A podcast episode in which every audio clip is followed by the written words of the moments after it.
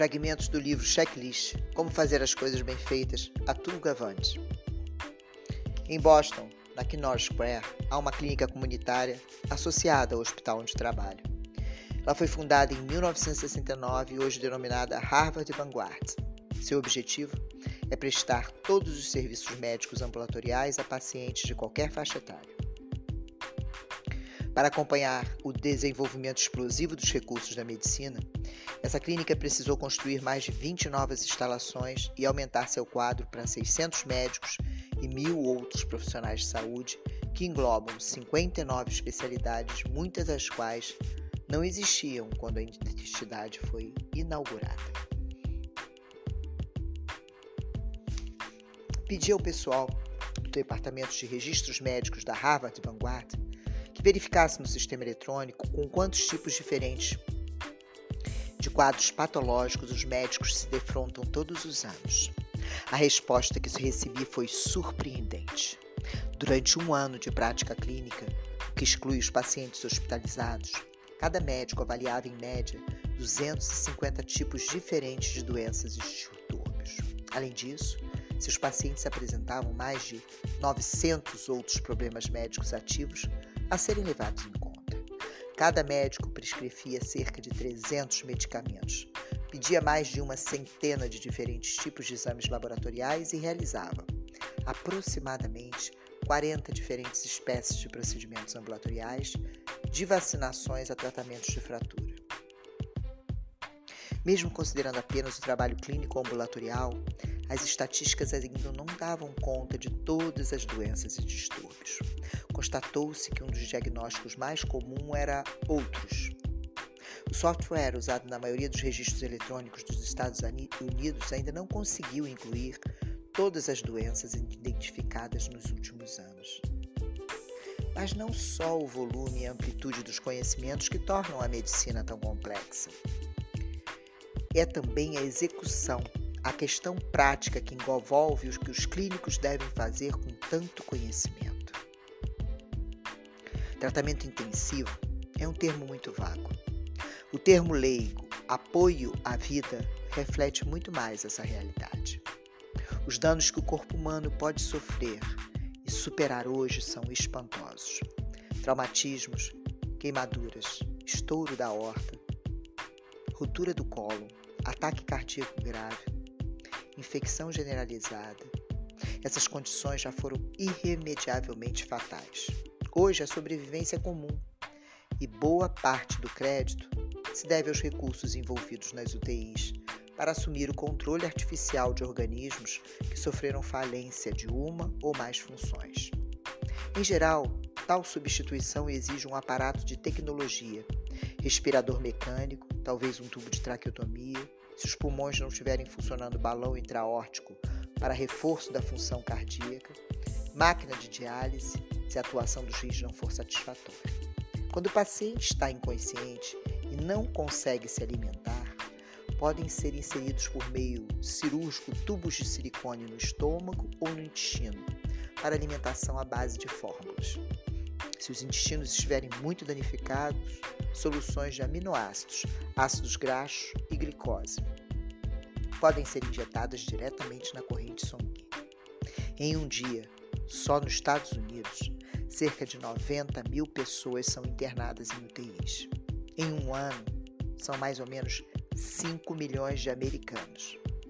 E ao longo da vida, quase todas as pessoas passam algum tempo como pacientes de UTIs. Importantes áreas da medicina hoje dependem dos sistemas de apoio à vida fornecidos pelas UTIs, nascimentos prematuros, traumas, AVCs e ataques cardíacos, pós-operatório de cirurgia de cérebro, coração, pulmão ou grandes vasos sanguíneos. O atendimento clínico tipo hoje absorve uma parcela cada vez maior das atividades dos hospitais.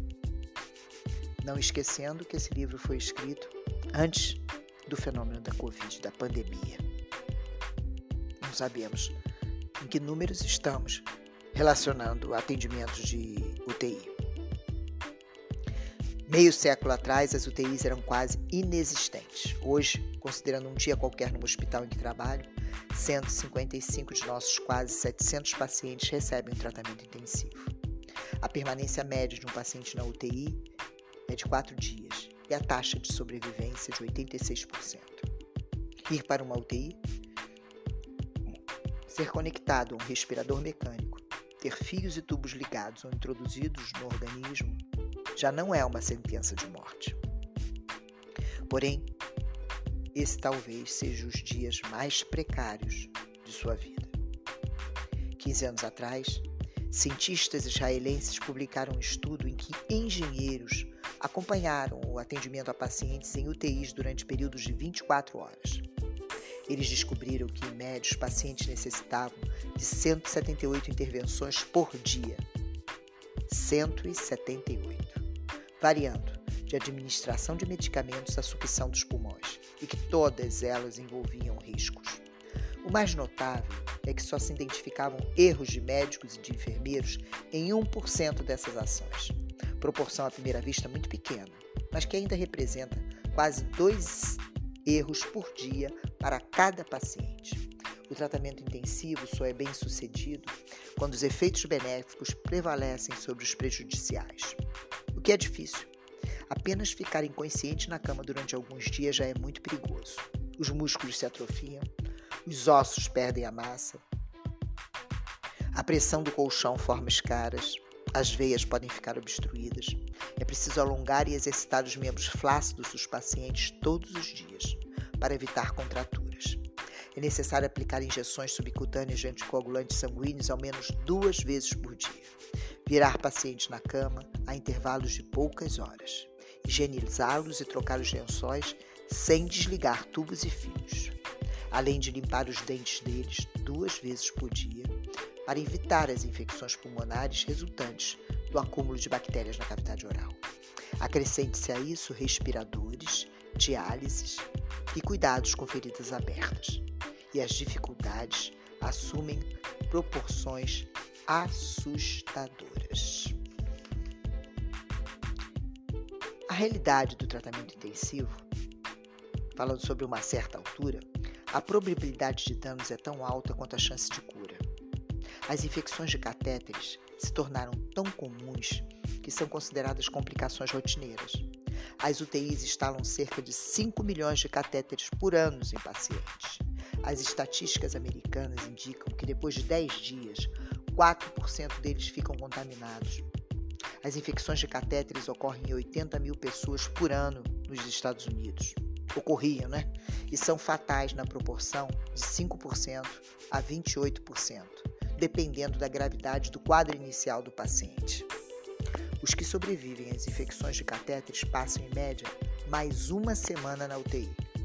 E esse é apenas um dos muitos riscos. Após 10 dias com catéter urinário, 4% dos pacientes de UTI nos Estados Unidos desenvolvem cistite. Ao fim de 10 dias em respirador mecânico, 6% contraem pneumonia bacteriana, letal em 40 a 45% dos casos.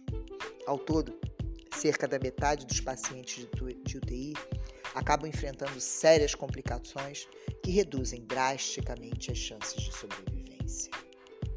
Eis então o enigma fundamental da assistência médica moderna. O médico depara que com um paciente em estado gravíssimo. Para ter alguma chance de salvá-lo é necessário não só ter os conhecimentos certos, como também realizar corretamente cerca de 178 tarefas diárias. Apesar do alarme que dispara, só Deus sabe por quê, apesar da quase morte do paciente no leito ao lado, apesar do enfermeiro que mete a cabeça entre as cortinas pedindo para entubar outro paciente. São complexidades e mais complexidades. E mesmo a especialização crescente começa a parecer inadequada. E o que fazer? A resposta da medicina tem sido evoluir da especialização para a superespecialização. Pergunto eu, será esse o caminho? Continuando, a intenção de colocar os fragmentos podcast do livro de Atul Gavande, Checklist, é para incentivar a todos nós a construção de um checklist no nosso sistema de trabalho para aumentar a nossa segurança ambulatorial.